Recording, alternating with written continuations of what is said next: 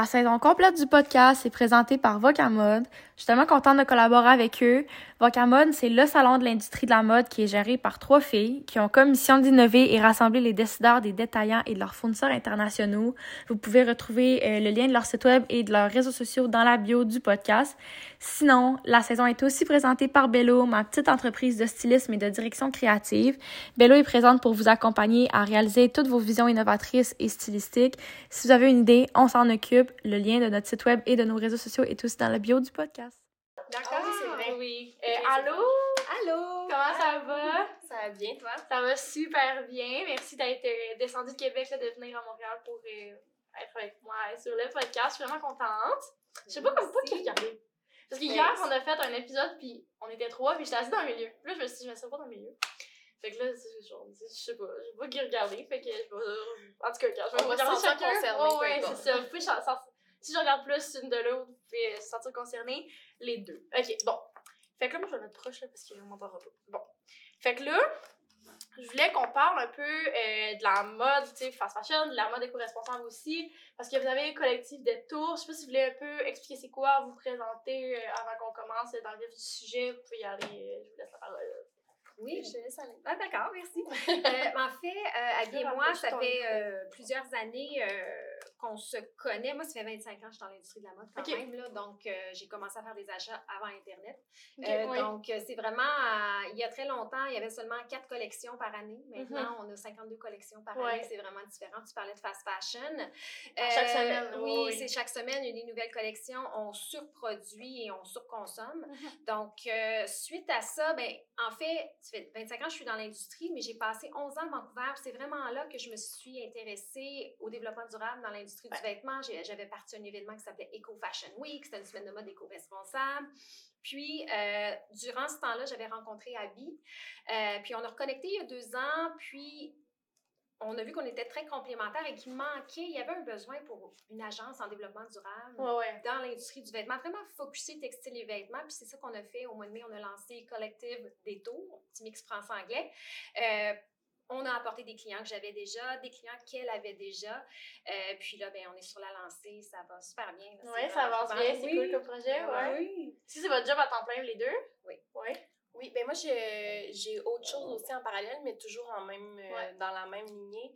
Je suis professionnelle de recherche pour l'Université Laval en comptabilité et développement durable. Donc, je touche pas à l'industrie de la mode à 100% du temps, mais en fait, j'ai pas fait de mandat encore euh, sur le textile avec euh, le CERCET, mais mon objectif, en fait, c'est de toujours euh, euh, grandir en compétences Ouais. puis en tant que professionnel pour transporter ça dans l'agence, mieux accompagner aussi nos, Mhm.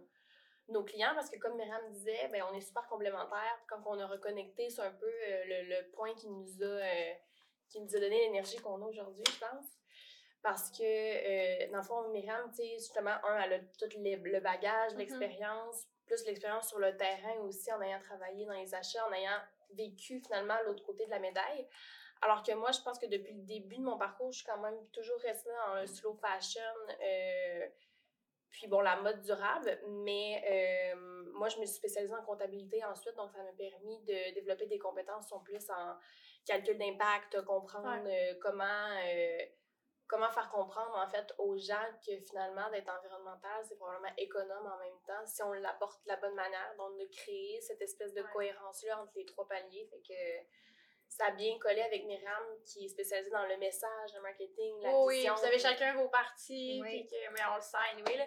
Euh, est-ce que le collectif Détour, ça part, est-ce que le nom part de ton entreprise que tu avais avant, dans le fond, que, je pense que c'est ton projet de fin d'études, ça se peut-tu? Ouais, ben Ouais. en fait, c'est drôle parce que ben, l'histoire est drôle parce que Myriam fait, fait partie des tours finalement depuis le départ. Ben que, oui. euh, C'est-tu genre une mentor ou ben ouais, c'est C'est ça, ouais. exactement. Donc, euh, au, au CNDF, Ouais. quand j'ai étudié en commercialisation de la mode, on avait un projet de fin d'études. Donc, on était quatre filles, moi, Caroline, Vicky et Cindy. Puis, euh, on avait besoin d'une mentor. Donc, Myriam était venue donner une conférence. C'est drôle. Ah que- oui, ah oui, Anna!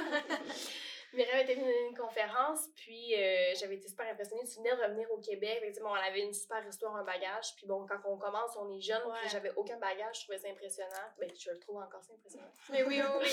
Mais c'est le fun, là, quand tu comme on crée une relation comme public, puis que finalement ça devienne une amitié, puis tu sais, que comme on commence Ben, à travailler ensemble avec des partenaires d'affaires au travers d'être des amis, puis tu sais, j'imagine que vous avez des amis. Là. Oui, absolument. Puis ce qui était impressionnant, c'est que elle a démarré son projet de fin d'études. C'est rare qu'on voit ça, parce que ouais. moi, j'ai déjà enseigné au campus. J'en ai supervisé Ah oui? des... des- des- euh, j'ai donné... euh, j'ai enseigné cinq ans, donc j'ai fait les cours de promotion, coordination, in- introduction à l'industrie de la mode, vente, Mm. marketing, tout, le, tout ce côté-là. Euh, donc, les projets de fin d'études, tu sais, j'en avais vu.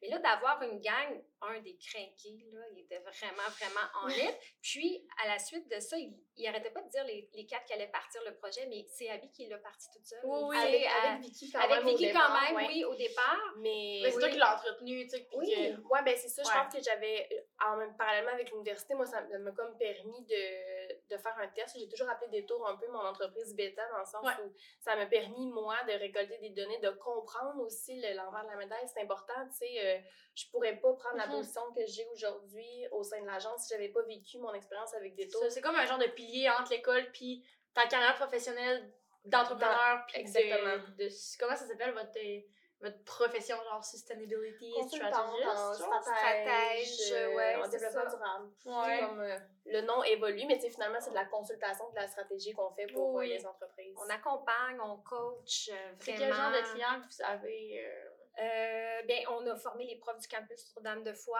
en fait, dernièrement, euh, parce qu'ils veulent intégrer les notions de développement durable Ouais. euh, dans, euh, Les modules. dans les modules et Ouais. tout, dans les différents cours. Là, on vient de booker justement avec une agence euh, canadienne euh, pour encourager euh, l'exportation de pays sous-développés Ouais. euh, en Amérique du Nord. On, on part au Vietnam avec eux visiter les usines pour pouvoir aller voir nos propres yeux. OK, ces usines-là, oui, Oui. sont des usines éthiques. La majorité des usines, c'est, ce sont des usines euh, leadées par des femmes. Donc, on trouve ça super cool. Puis nous, ben, ça aide à donner de la transparence parce que les clients qu'on approche veulent avoir de la transparence. Ouais. Mais pour donner de la transparence, oui, tu peux avoir des certifications, mais tant que tu ne vas pas voir de tes propres yeux, tu sais, de voir de ses Mhm. propres yeux les usines, c'est la C'est meilleure, la meilleure garantie. garantie. Plus que toute certification Ouais. aussi, tu sais, Ouais. parce que de le rapporter de vive voix, de faire du contenu, que ce soit des vidéos, des photos, de parler avec les gens aussi, ça te permet de comprendre un peu la culture euh, Tu- d'entreprise. puis tu le vois aussi, tu, tu, tu le vois fait que c'est plus genre des oui-dire, ou ben, c'est vraiment, tu sais, comme, Oui, c'est ça, puis Exactement. ouais, ouais, Puis ce qui est le fun aussi dans ce mandat-là, c'est que non seulement, bon, mais ça va nous permettre de faire de la de Ouais. démontrer la transparence à nos, nos clients, ça va être aussi d'accompagner ces usines-là dans leur transformation euh, dans des pratiques plus durables. Donc, sans dire qu'on va faire des mandats approfondis avec chacune des usines, parce qu'il y en a beaucoup, mais c'est de dire, OK, bon, mais telle chose, faites attention, vous pouvez pas, mettons, utiliser le mot éco dans ces circonstances-là, parce que ce ne l'est pas, voici pourquoi. Donc, Ouais. de les outiller un petit peu plus sur euh, le langage, les pratiques. euh, Apporter de la justification à ce qu'il n'y a pas de justification en ce moment, sais, pour qu'ils puissent a- donner la vraie transparence. Parce que c'est vraiment le mot-clé du 21e siècle. Transparence, Oui, oui. euh, collaboration et tout. Euh, on finit aussi un mandat avec le gouvernement de la Colombie. Ah ouais, où nice. On, on- on- on faisait l'accompagnement aussi pour différentes usines. Puis ce qui se passe aussi, c'est qu'on a un bon réseau d'acheteurs. Donc, on a hâte de reconnecter avec nos acheteurs puis de dire, écoutez, venez avec nous au Vietnam, on va aller visiter ces usines-là. Vous allez rencontrer euh, des marques que ça vaut la peine Ouais. d'investir. Parce qu'en en fait, on parle de développement durable puis de, de, de l'impact environnemental des, des différentes marques, mais c'est tellement une industrie qui va vite, surtout en ce moment. Ouais. Les gens sont complètement essoufflés. Donc, quand on parle de développement durable, là, on le voit là, ah oui, OK. Puis là, ils voient ça comme un gros investissement et tout. Donc, nous, on aime, on veut faciliter ça pour eux, pour dire, OK, oui, je comprends, mais l'investissement que tu vas faire là, ça va te rapporter à long terme. Mhm. C'est plus facile que tu penses. Par contre, il faut que tu prennes le temps. Mais on c'est est là, le faire. C'est ça, c'est de bien le faire. C'est ça, parce que tout le monde, c'est pas, pas euh, de cocher des cases. C'est de comprendre aussi le fondamental. Puis Myriam et moi, on travaille beaucoup avec ça, d'expliquer. Souvent, quand tu as une discussion avec quelqu'un, puis tu lui parles de la fondation, qui est l'éthique finalement, quand on parle d'éthique, c'est la base du développement durable. De comprendre pourquoi euh, telle action, telle pratique, c'est mal, puis pourquoi telle action, c'est bien ou c'est mal, ben, ça va être l'éthique de comprendre que, bon, s'il y a une victime de ta pratique à l'autre bout du monde ou à l'autre bout de la Ouais. médaille, ben, c'est une problématique, puis ça, tout le monde va être d'accord avec toi. Il y a personne qui va te dire, ben voyons, c'est pas grave, si on fait du child labor, Mhm. il y a personne qui va dire ça. Oh, ouais, non, non. Mais c'est quand tu l'expliques que tu, tu lui apportes une solution qui le désavantagera pas non Ouais. plus économiquement parlant, ben, il va être intéressé encore plus, malheureusement, parce qu'il faut parler de chiffres pour aller intéresser notre client. Mais avec le temps, ils vont comprendre que à long terme, ils vont gagner. Ah ouais. Parce qu'il y a personne qui va abuser des gens qui vont être encore gagnants dans 15 ans. Là. On y croit pas, nous. Non. Mais il va y avoir un gros shift. Euh, dans les 10 prochaines années, il va y avoir. il Ok, faut parlez-nous de statistiques. Parce que là, vous écoutez parler, là, moi, je. Les statistiques. Là, parlez-moi, puis on va parler. Non, Non, mais. on, on- on surproduit. Là. Ouais. On parle de trillions là, de vêtements qu'on Oui. fait à chaque année. C'est énorme. Euh, il, il va falloir faire moins de vêtements neufs.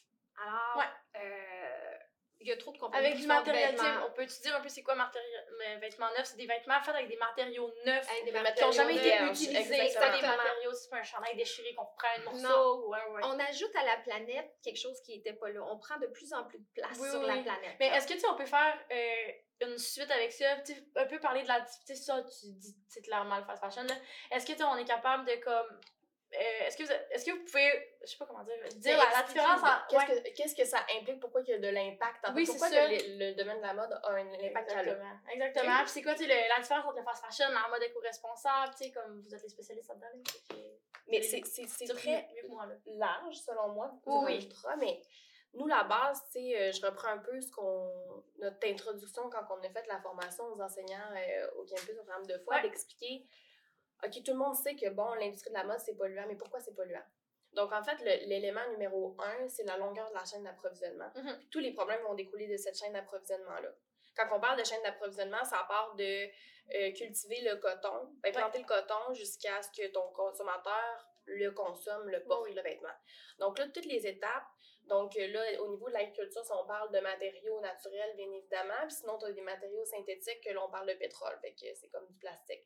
Fait que toute l'extraction de ça, là, ensuite, d'amener cette matière première-là pour aller créer une fibre. Là, donc, on a une fibre. Ensuite, il faut aller filer cette, euh, cette matière-là. Ensuite, là, on a notre fil. Il faut aller tisser, il faut aller créer Ouais, le ouais, tissu. C'est comme un.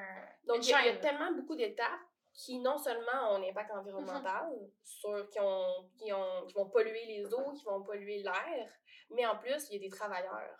Donc là, il y a des l'aspect euh, éthique Conditions de Et- travail. non négligeable dans l'industrie de la mode. Puis cette longue chaîne d'approvisionnement-là fait en sorte que la transparence a été très difficile à garantir avec les années. Donc toute la traçabilité, tu sais, on, Ouais. on associe souvent le mot transparence avec traçabilité, c'est que si tu as un fournisseur, par exemple, tu décides que tu veux lancer euh, une marque de vêtements euh, Oui.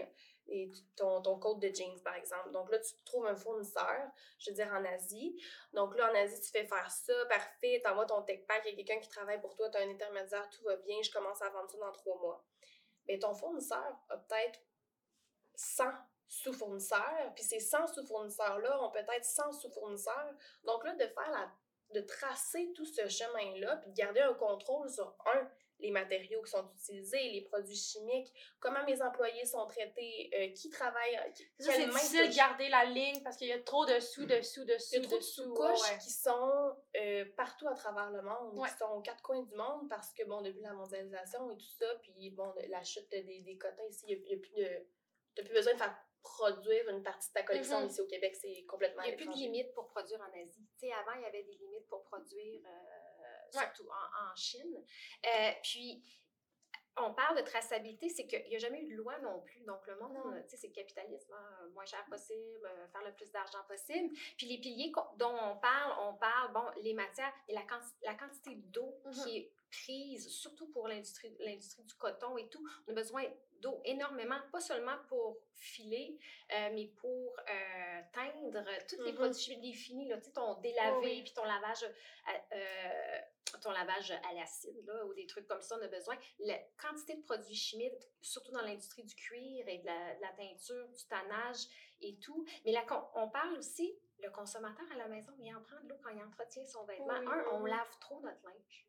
Combien Ouais. de fois, ah, je l'ai mis, ah, c'est plus facile de le mettre dans le panier à Mais oui, c'est ça, tu portes une fois, tu le relaves, oui, C'est tu le laves et on n'a pas cette éducation-là, tu C'est sais. ça. Il n'y a pas de loi, il y a pas, il y a pas, il manque beaucoup Mais d'éducation. pensez-vous qu'au Québec, tu sais, là, on parle d'Asie, on parle un peu à l'international, pensez-vous qu'au Québec, avec les fournisseurs, parce que tu sais, je l'avais pris en note qu'il y a à peu près comme, je sais pas pourquoi j'ai écrit 114, c'est vraiment pas le chiffre, là, je pense que c'est genre 14 ou... En tout cas, je pense que 14% des manufacturiers au Québec disent qu'ils sont éthiques à 100%.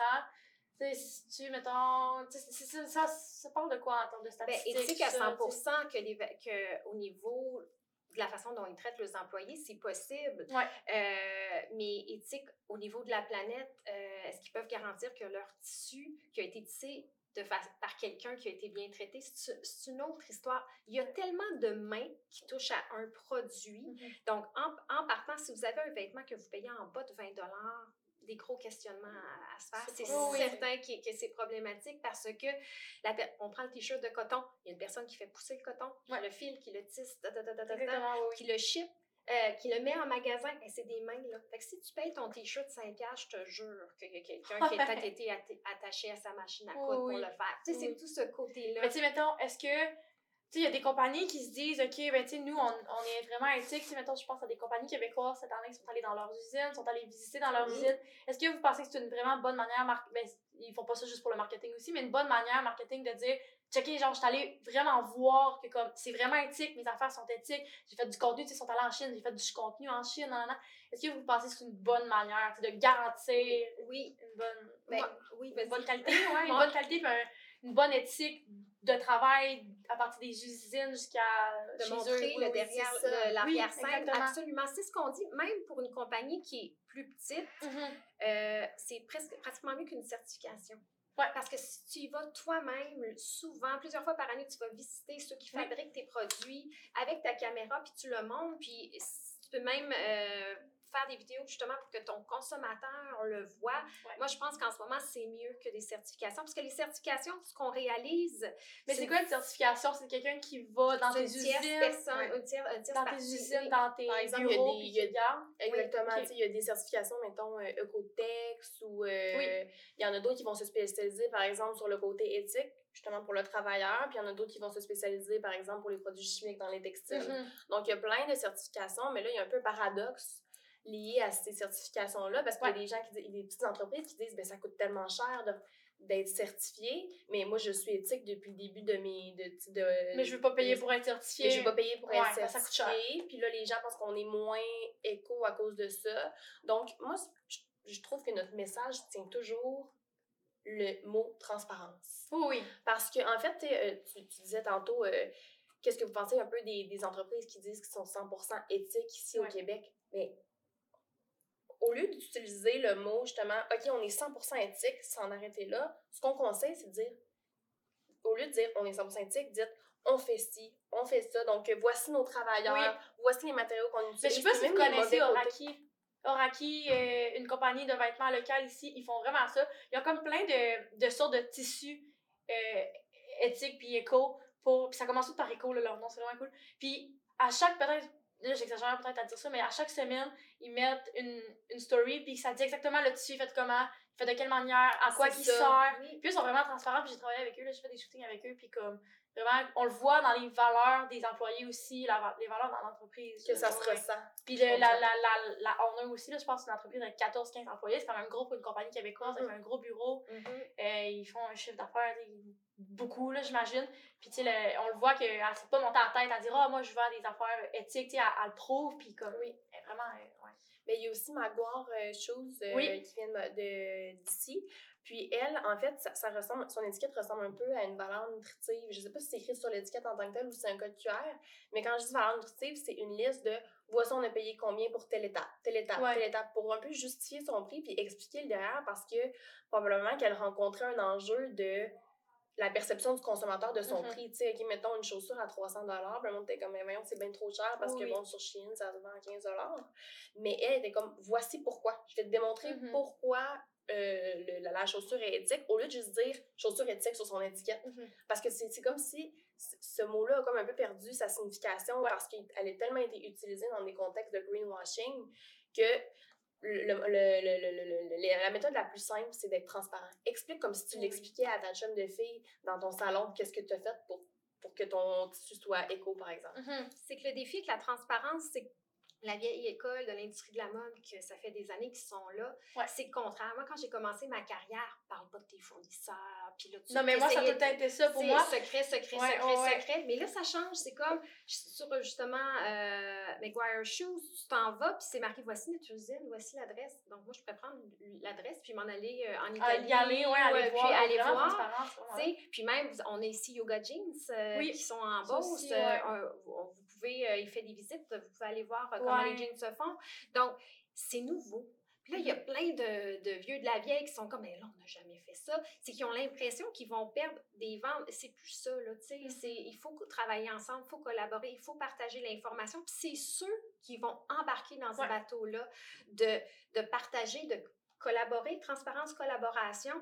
Puis, si tu le fais pas, ben, ça va tomber comme des Mhm, petites mouches. On a déjà vu, moi, quand j'avais commencé qu'au Fashion Week en 2009-2010, on avait parlé, je suis dans 10 ans, il y a une gang qui va tomber. Ben, les Sears sont plus là. Euh, quel autre euh, gros nom, là, ça me vient pas. Il y a Forever plein de 21 ont Forever eu de la 21, misère, la Ouais, misère.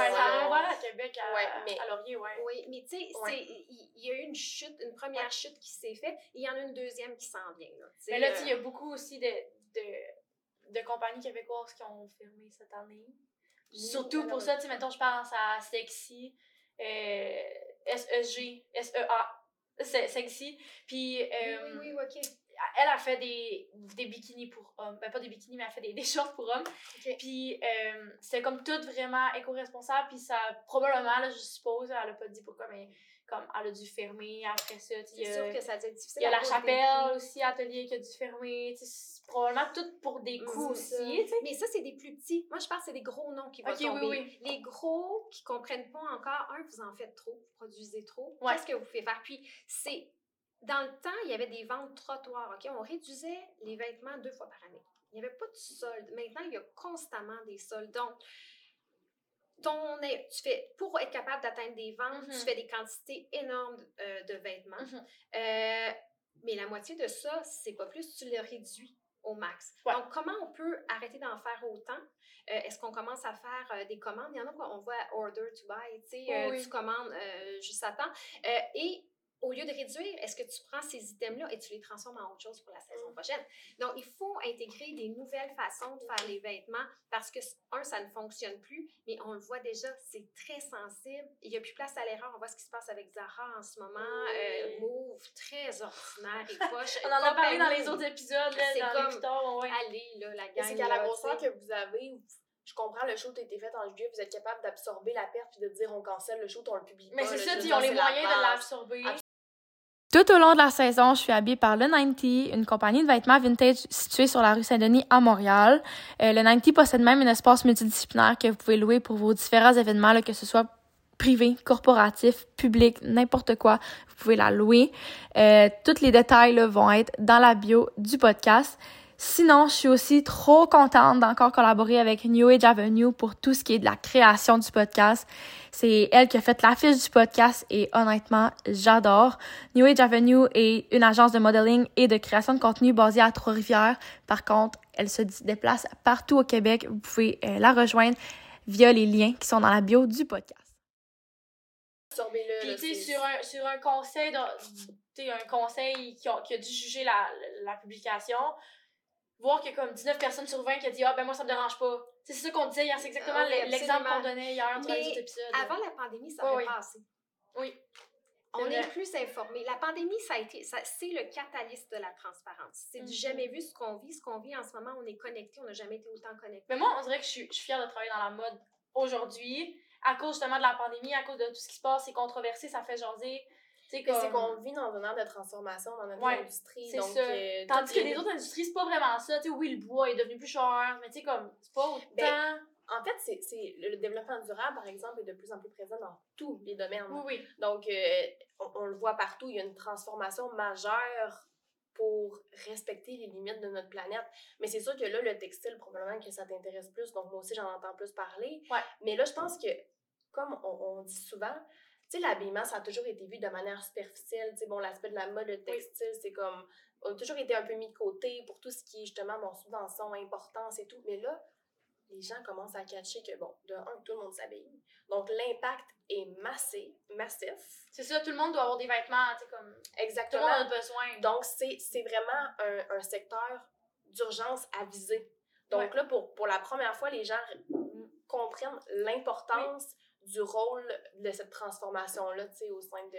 Mais il y a eu de l'augmentation de prix dans toutes les catégories. Mais c'est sauf là le vêtement, c'est ça. Sauf le vêtement. Sauf le vêtement, tu as des vêtements moins chers que des lattés. Tu sais, Oui, oui. Tu comprends, ça marche Oui, pas. mais c'est là que je voulais en venir aussi. Oui. Je pensais justement à ça. Après qu'elle ait parlé, je voulais venir avec le sujet qu'on parlait tantôt. Le prix, tu sais, le.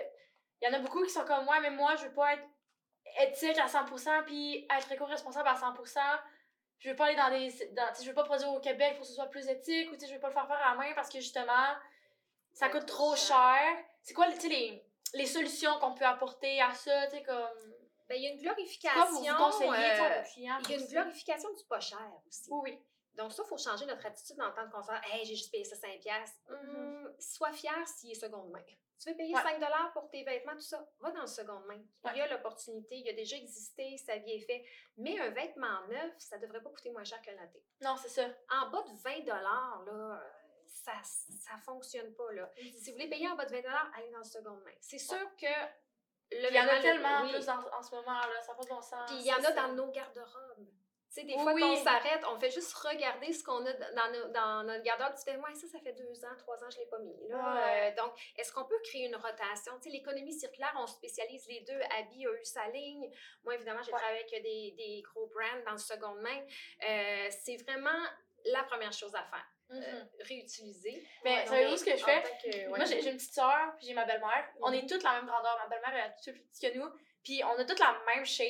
Puis tu sais, moi, j'aime ça les vêtements, là, fait que j'en- consomme beaucoup. Tu sais, je suis- quand même une petite victime, là.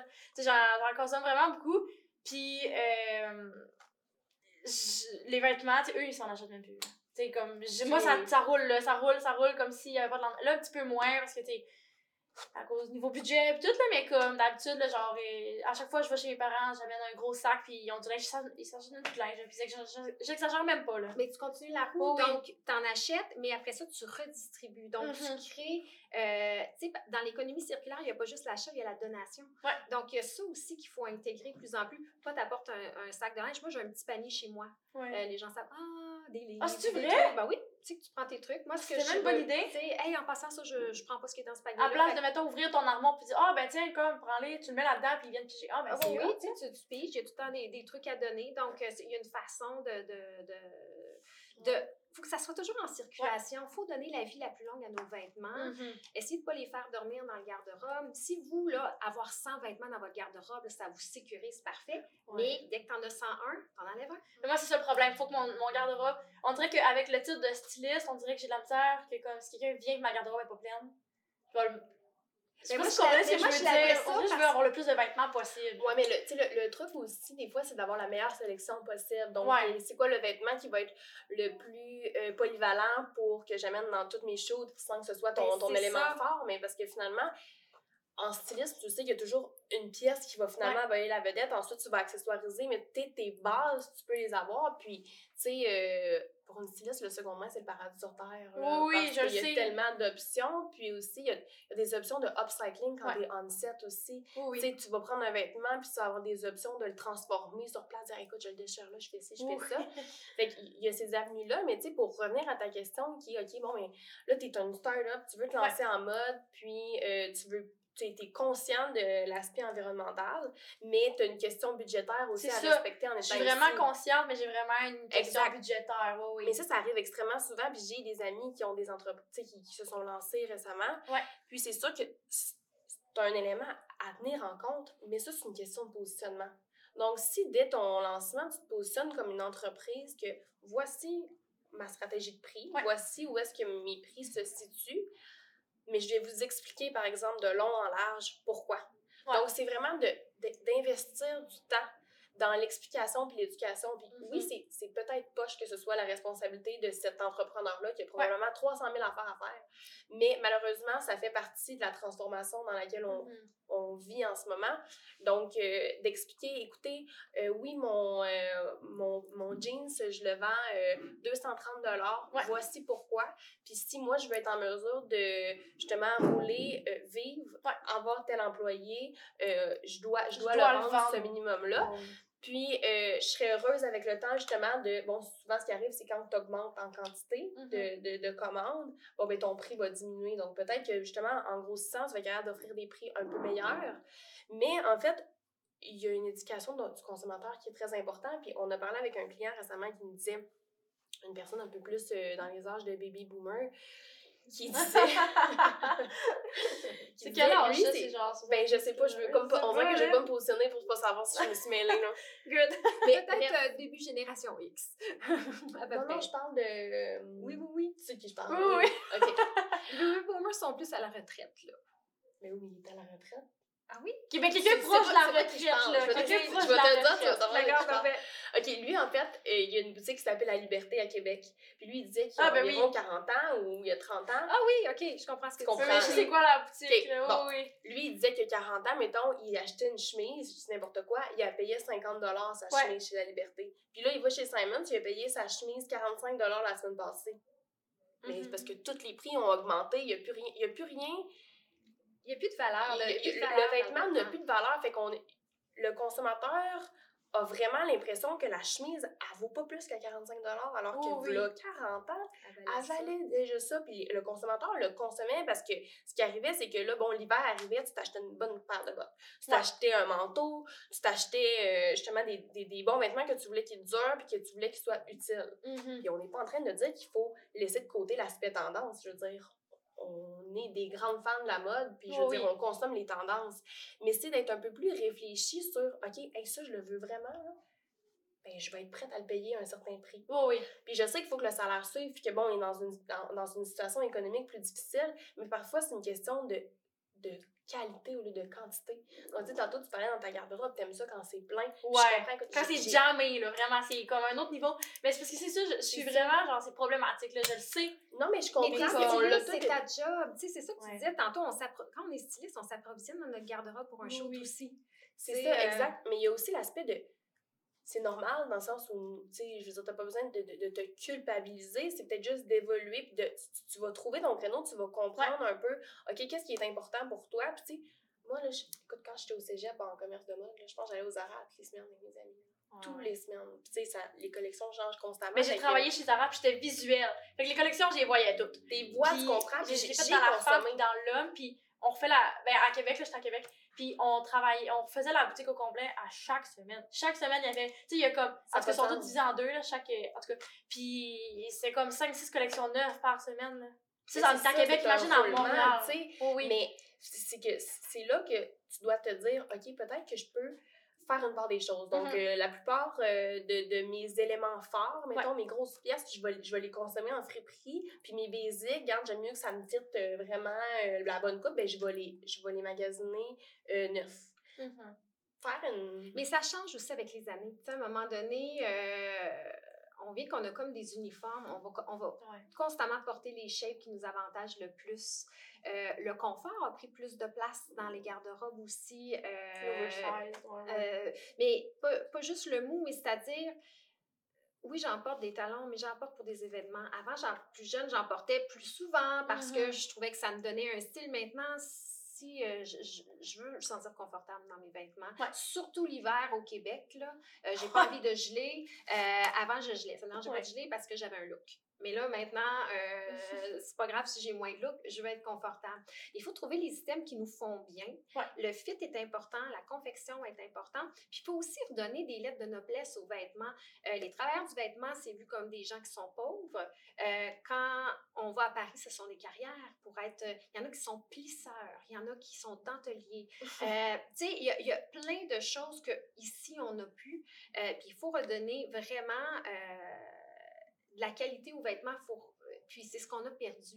On s'en fout un peu du vêtement. C'est, ça a pris. on- ça qu'on On a appelle ça du superficiel. jetable maintenant. Oui, c'est ça. Puis c'est comme ouais. Quantité, quantité au lieu de qualité. Euh, puis ça, ça va changer tranquillement. Puis Mhm. des matières, quand on commence à porter des matières plus luxueuses, puis quand on, est, on investit dans nos vêtements, après ça, c'est difficile de retourner au cheap. Oui, oui. Euh, tu te dis, oh mon Dieu, euh, acrylique, cachemire, euh, cachemire, ben tu vas peut-être le mettre deux, trois fois dans ta semaine. Acrylique, ben moi, je suis de l'acrylique, j'en ai là, puis ça, c'est vintage, ça fait gricher des dents, là. Ça fait comme, on sent, c'est plastique, là. Mais ça change, puis c'est vraiment de faire l'introspection en tant que consommateur, pourquoi j'en ai besoin d'autant, tu sais, euh, et toutes ces choses-là. euh, de... Mais ça change, on va le voir de plus en plus. Euh, puis la qualité, Ouais. la qualité, c'est le fun. Tu as travaillé avec le village des valeurs? Oui. Longtemps, je pense que c'est 12 ans, tu me Oui, ouais. 12 ans, oui. 12 ans, puis toi, Abby, t'as eu Détour. est-ce que tu ça vous a ça vous a ouvert les yeux sur quel sujet? Tu sais toi ben, les deux c'était dans le fond euh, les, les, les, la mode éco-responsable tu sais le, Le second main. le seconde main ouais euh, ça vous a ouvert les yeux sur quoi? Est-ce que toi c'est de là que ta passion tu sais comme pour le, le Ben, avant ça, euh, main? Euh, euh, je dis souvent, moi, ma mère, euh, c'est une famille de 14 frères et sœurs. Donc, moi, j'ai Ah porté oui. le linge de mes cousines. là, donc, le seconde main, là, parce que moi, j'avais. c'est comme un- dans toi Ben oui, ben, un, j'avais un kit neuf pour euh, ma fête, un pour Noël. Euh, tu sais, euh, puis après ça, on avait tout le temps le même kit. Fait quand mes cousines, je les voyais plus vieilles, je me disais, ça, là, dans six mois, ça va arriver. C'était ça. Donc, moi, porter seconde main, ça a toujours fait partie de ma seconde nature. Donc, le village des valeurs, avant même que je travaille avec eux, euh, c'était déjà intégré. Avec Eco Fashion Week, ils sont devenus les partenaires d'Eco Fashion Week. Ah oui. On avait créé euh, un- le 68 Pound Challenge. Ça, c'était le, le défi 68. En 2010, 68, c'était le nombre de livres de vêtements et textiles que la- le Nord-Américain moyen jetait aux poubelles. Donc, on avait demandé à un designer de prendre 68 livres de vêtements non vendus du village des valeurs et de créer une collection complète. mais voyons donc Oui, fait qu'on a fait ça des années 2015, ça a monté à 81 livres. Donc, euh, on a changé. Défi 68, on a- c'est devenu le défi 81. puis est-ce que c'était tout le temps une réussite c'est quoi qui faisait Non. la collection? Euh, Ben, c'était tout le temps une réussite- le de ce qui était sur le runway, mais d'utiliser tout. Quand on est passé au défi 81, euh, le dernier défilé, euh, c'est-à-dire les- la dernière partie du défilé, c'est les mannequins qui sortaient de ce qui n'avait pas été utilisé du 81 ah livres oui pour dire cool hey, ça on avait huit semaines, on n'a pas été capable de tout, Ouais. de tout faire. Euh, puis, donc, suite à ça, bien, on a commencé à collaborer. Été consultante pour eux. Je travaillais pas pour eux, mais j'ai été consultante pour eux des années pour positionner justement le vêtement seconde main comme, un, comme fashion. Mhm. Parce que les gens, souvent, c'est c'est des vêtements pour les pauvres Ouais. ou c'est sale. Euh, puis ça m'est arrivé souvent d'être en magasin, on filmait, puis des gens disaient Ah, filmez-moi pas, je veux pas que les gens sachent que je suis pas ici. Puis j'étais toujours Mais pourquoi? Ben parce que. mais moi aussi je le voyais gênée. même avant Là, j'étais- mais Mais moi, je suis comme. il y a- une grosse transition. puis- oui mais cette transition-là est quand même allée rapi- ben, tu sais, rapidement quand même parce que le second main est devenu tendance. Puis là, bon, ben, des, des hit girls puis des personnes plus célèbres ont commencé à en parler. Donc, bon, c'était moins gênant de le consommer. Mais reste que des personnes euh, plus d'une autre génération, ben, je veux dire, pour eux, c'est encore le stigma de sale, Mais c'est ça- pour les pauvres. Sa- Savez-vous ce que je faisais? Quand j'étais. Dans le fond, j'ai commencé à être vraiment passionnée par la mode quand le, le- la pandémie est arrivée. C'est là que j'ai j'ai trouvé que c'était vraiment ça que je voulais faire. J'étais en secondaire 4. Puis, euh, après ça, la pandémie est arrivée. Puis, ça a commencé avec une paire de sneakers genre Nike, là, les, Air- Force. Là. Puis, euh, ça a commencé de même. Puis, après ça, secondaire 5, j'étais là, je veux pas jamais porter le même outfit. Je m'achetais tout le temps du linge neuf. Mais j'avais pas d'argent, là, je travaillais pas, j'étais au secondaire. Fait que là, petit, je restais dans un petit village, fait qu'en tout cas, il y avait pas d'emploi proche. Fait que là, j'achetais mon, mon, mon linge sur Marketplace, puis j'envoyais ma mère, là, tu sais, au Saguenay, ah, va, va le chercher à telle place, elle y allait, elle m'amenait mes vêtements. Puis là, les gens voyaient tout le temps, j'avais des nouveaux, du nouveau linge, mais comme je jamais la fille qui avait tout le temps du beau linge et tout, puis là, j'avais du beau linge, je m'habillais bien, puis tout, là, genre, ils me disaient tout le temps, mais t'achètes tes vêtements où? Puis j'étais là, ben, à telle boutique, à telle boutique. Mais comme, j'étais sur Marketplace. Tu sais, genre. Puis, tu sais, même quand j'étais jeune, tu sais, ma mère, quand on disait, oh, on peut aller acheter. euh, euh, j'avais eu beaucoup d'argent et tout. Fait que, tu sais, t'es pas riche. Fait que là, tu j'ai dit, j'ai dit, oh, on peut aller chercher du linge? Puis, t'es comme, ben, on va aller à la maison de quartier à Jonquière. Maintenant, c'est ma boutique préférée. Ben oui. J'aime tellement ça, aller là, mais avant, j'étais bien trop gênée de dire que mon chandail est Joshua Perret venait de là, puis n'est pas de chez Joshua Perret à Chicoutimi, là. Fait que, tu sais. Il y a eu ce changement de mentalité-là. Ouais, ouais. ça m'a pris du temps aussi avant de consommer seconde main. J'ai une amie qui consommait seconde main, puis que, bon, elle m'a initiée à ça. Puis là, moi, j'ai commencé à l'expérimenter de mon côté. Puis, tu sais, les premières fois que tu consommes Ouais. seconde main, pour ceux qui n'ont jamais consommé seconde main, les premières fois, euh, fiez-vous pas à ça pour vos prochaines expériences. Dans le sens où, au début, t'es nouveau, là, tu sais pas trop comment chercher. Ça vulnérable un peu. T'es comme, c'est un nouvel univers, il y a tellement de choses, ça bouge, c'est comme, Mhm. c'est c'est un peu chaotique comme Ouais. environnement. Mais avec le temps, à un moment donné, ça va comme devenir tellement gratifiant de genre trouver une pièce que t'es comme, oh wow, ça c'est comme. Puis là, ton, justement, la, la, la glorification du pas cher, ça va devenir la glorification de ta trouvaille euh, en friperie. Tu sais, hey, regarde j'ai trouvé ça, ça m'a coûté 3 piastres. Donc, cette espèce de notion-là, je pense, a fait effet boule de neige sur le seconde main, puis c'est comme ça que ça s'est transmis. Moi, de mon côté, c'est comme ça que ça s'est passé. Puis je pense que je peux, je peux me permettre de dire que j'ai influencé beaucoup de mon entourage à consommer seconde main. Puis ça a été graduel. Tu sais, faut pas être difficile envers soi-même et dire Ah, c'est pas fait pour moi. Tu sais, continue à y aller. Puis il y a des friperies, on est chanceux.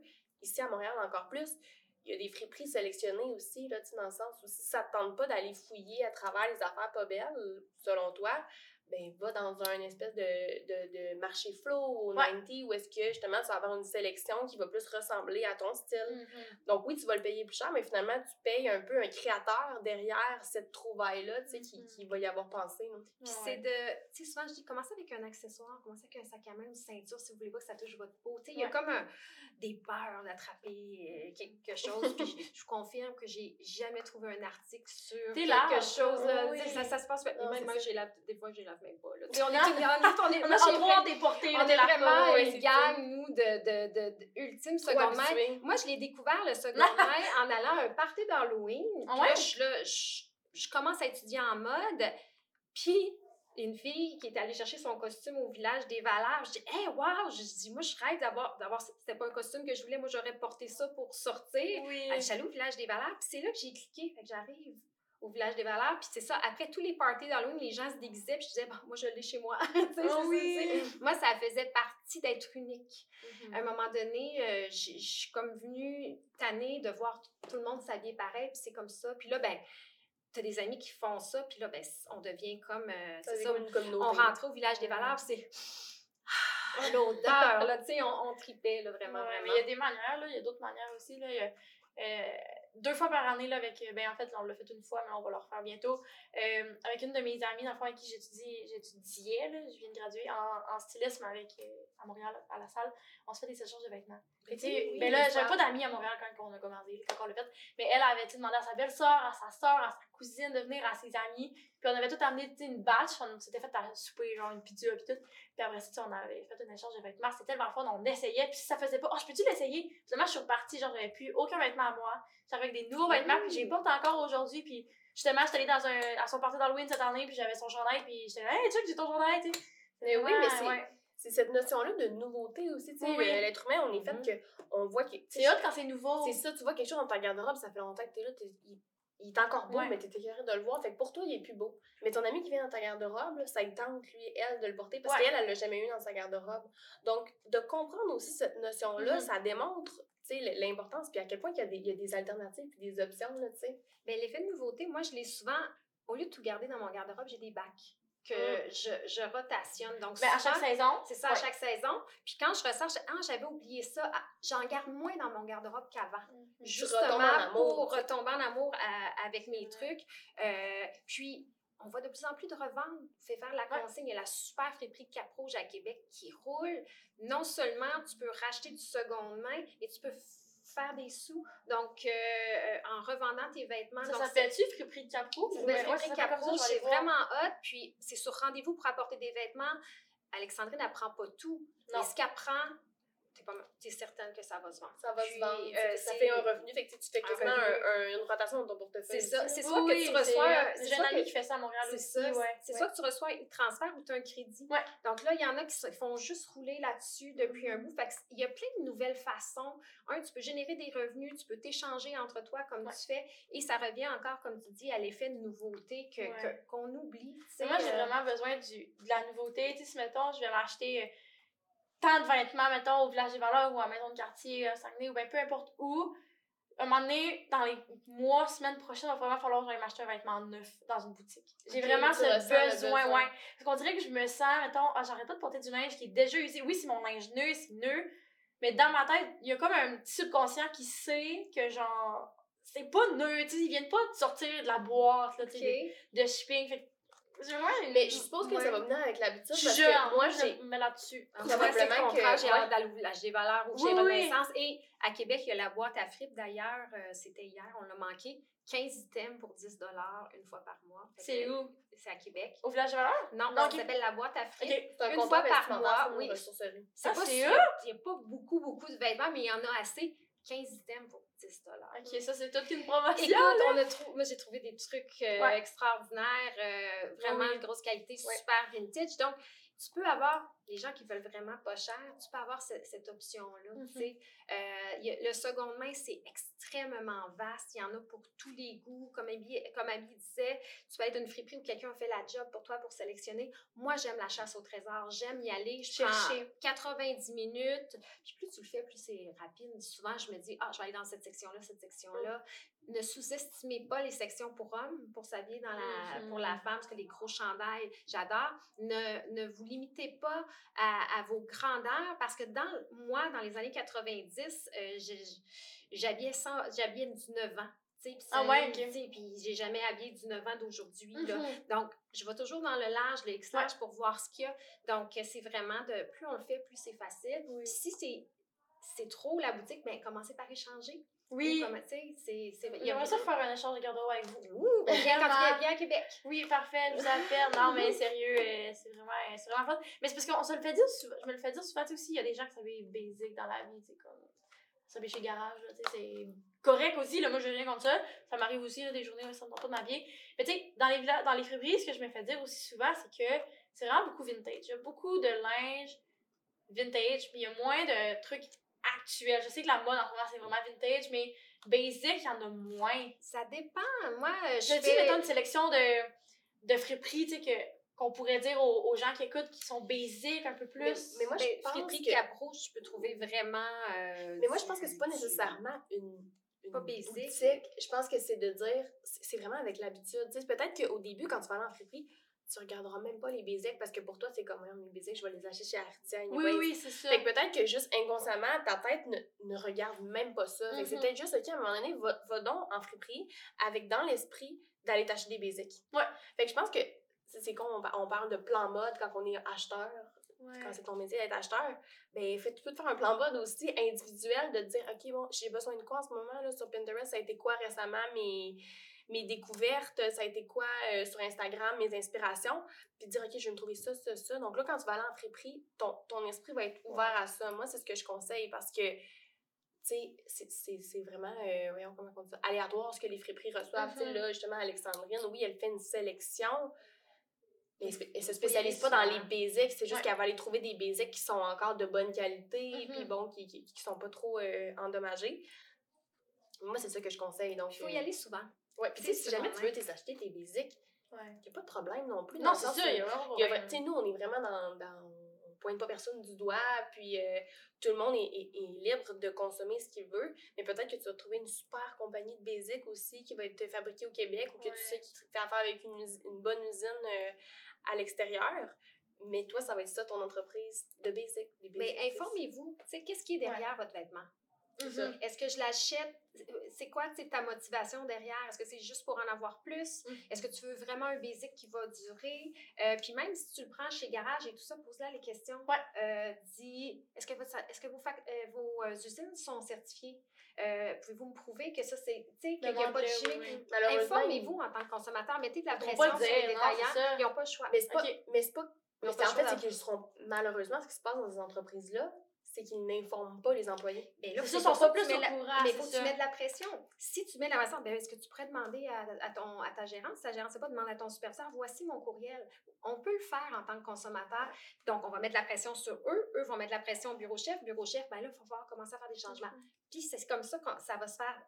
Un, le dommage se fait, c'est la faute à tout le monde. Est-ce que vous, vous achetez des, des vêtements neufs en centre d'achat aussi ou c'est plus rare? Ça, mes espadrilles de course, une botte d'hiver chaude parce que j'ai- Oui, je, je suis piétonne. euh, des, tu sais, ça va être vraiment plus dans le performance.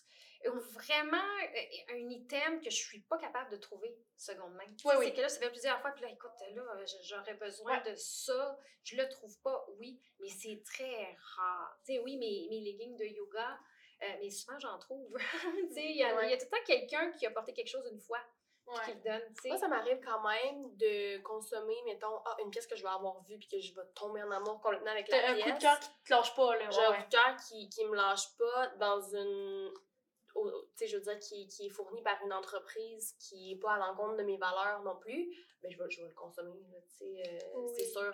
Mais en fait, c'est que moi, je, mon plaisir en tant que consommatrice, c'est vraiment de consommer seconde main. Je n'arrête pas d'accrocher une grosse doit C'est pas grave, mais il est pas un peu si tu veux le Mais moi, le neuf que j'achète, ça va souvent être euh, un artiste ou euh, il y a une compagnie que j'adore, est à Los Angeles quand même, mais tu sais, c'est fait par des femmes et Ouais. tout ça, puis c'est un super look, puis c'est un jumpsuit que j'ai acheté, j'ai dû le mettre euh, l'été passé euh, 100 fois, tu sais. Sur 60 jours, là, Sur ouais, 60 ouais. jours, tu sais, c'est- ces items-là, tu sais, il y a des choses que... On vient qu'on s'habitue, on sait, ça, je vais le porter tout le temps. Mais c'est ça, tu sais, pour finir, là, parce qu'on est sur le bord de terminer, malheureusement. mais tu sais, pour finir, est-ce que vous êtes d'accord avec le fait que si, mettons, je m'achète un vêtement chez Zara, il me coûte 40$, si je le porte 40 fois, il est rentable? T'es pas Zara en ce moment. non, non, mais tu sais, c'est un exemple. rentable, là, ok, tu sais. Qu'est-ce que tu veux dire? Non, mais tu sais, souvent, je me fais dire ça. Tu sais, si, mettons, j'achète un vêtement, chez, mettons, j'achète un vêtement chez Aridia, Aridia, ça coûte euh, drastiquement cher, là. Si, mettons, j'achète une affaire chez, chez Aridia, ça me coûte 80$. Je porte 80$ dans l'année. La, la première année 80 que je l'ai, il est rentable. Ben, c'est pas une question de l'ai porté rentable. assez de fois pour que je l'ai payé pas cher, finalement. Mais si tu apprenais que le vêtement était fait par des enfants, est-ce que Ouais. c'est- là qu'il faut vous poser la question? Oui, il y a la durabilité, puis Ouais. oui, c'est important de porter nos vêtements, puis Mhm. de les user, puis pas d'avoir des vêtements qui dorment, puis de porter jetés. Je comprends. Mais là, il faut aller, même, même les vêtements les plus Mhm. verts, si en arrière, c'est des enfants qui l'ont fait, ton vêtement, il vaut plus rien. Ouais. Tu comprends? C'est vraiment d'aller poser les questions en ce moment, Mais parce que si tu, veux, ça, si tu veux te convaincre de dire, OK, oui, euh, est-ce que ça vaut la peine que je le paye 150 puis que tu dis, oui, je vais vraiment beaucoup le porter, ben oui, si ça peut te rassurer, euh, oui, tu sais, je veux dire, c'est sûr que t'es mieux de t'acheter un vêtement à 150 que tu vas porter euh, 40 fois dans ton année versus tu vas la porter deux fois parce que c'est une robe Oui. euh, chic, mettons. C'est sûr que oui, mais, mais de là, l'importance de se dire, OK, j'aime mieux payer pour quelque chose que comme, je vais payer je vais, je, vais, je vais porter beaucoup, puis le reste que je sais que je peux me trouver en friperie, je le fais. Fait que finalement, ton garde-robe est comme ta garde-robe est comme compensée, est équilibrée niveau budget, tu sais. euh, je te garantis que ma garde-robe me coûte pas plus cher qu'une personne euh, qui consomme constamment, euh, mettons, au- dans, les fast dans les entreprises de fast fashion. Tu sais, moi, je, je vais finir par équilibrer cette personne-là parce que je vais m'acheter des vêtements euh, 15 pour 10. C'est ça, tu as plus je de linge pour le même prix. C'est ça, mais je vais m'acheter un jeans à 250 que je veux vraiment, avec un, qui a été fait par un designer. Donc, Mhm. c'est c'est d'e- d'essayer d'aller balancer comme ça. Tu sais, mes chaussures m'ont coûté euh, 3 D'ailleurs, il y a souvent la question, peut-être que quelqu'un va écouter le podcast et va se dire, ben là, euh, consommer seconde main, est-ce que ça enlève des vêtements aux gens dans le besoin? Oui! La réponse, c'est non. Ok. Pour du moins, court, moyen, long terme, Mhm. peut-être très long terme, on va avoir une problématique qui va se présenter, mais on est très loin d'atteindre cette problématique-là. Les vêtements, il y a une abondance extrême dans les friperies, qu'on parle de des villages des valeurs qui sont à but lucratif ou qu'on parle de des OBNL qui, euh, qui, qui, qui, sais, qui sont là en, en comptoir vestimentaire. Tout le monde en ce moment Ouais. reçoit trop de vêtements. Puis qu'est-ce que ça fait quand tu reçois trop de vêtements? C'est qu'ils peuvent pas tous les mettre sur le plancher ou bon, il y a une rotation qui doit se créer. Donc, il y a des- ces vêtements-là se retrouvent en ballots qui sont ensuite exportés dans des pays du tiers-monde. Donc, en d'autres mots, on prend nos déchets puis on les envoie ailleurs. Ouais. Parce que ces gens-là n'ont pas besoin de cette quantité astronomique-là de vêtements. Donc, euh, tu sais, par exemple, il y a une problématique au Ghana. Si on envoie des vêtements au Ghana, euh, on en envoie trop versus ce qu'ils ont besoin. Mhm. Puis eux, ils n'ont pas de réglementation liée aux déchets comme nous, on a ici au Québec. Donc nous, on prend nos déchets, on les envoie là-bas, puis c'est comme Ouais. organiser avec nos problèmes. Fait que c'est une problématique sur laquelle on travaille actuellement, mais euh, donc consommer seconde main, là, vous n'êtes pas en train de, Vous n'êtes pas un obstacle pour personne. Non, euh, ça. le- 95% de ce qui se ramasse dans les sites d'enfouissement, c'est recyclable. Donc, euh, il y a trop de linge co- seconde main, là, inquiétez-vous pas, Ouais, on est correct ça, pour un petit bout. Ouais, c'est ça. Good. Euh, est-ce qu'on, où est-ce qu'on peut vous retrouver? Où est-ce qu'on peut retrouver Collectif Détour? Comment on peut vous contacter? Euh, Collectifdétour.com, Collectif Détour, euh, un mot sur Instagram, puis sur Ouais, Facebook ouais. aussi, c'est les trois Ouais, vos, adresses- courriels sont sur le, le site Il y web. a un info à Collectif Détour, là, je pense que c'est celui-là que vous pouvez nous contacter. Ben, ouais, parfait. voilà. Et merci Merci. beaucoup, Alison, c'est super le fun.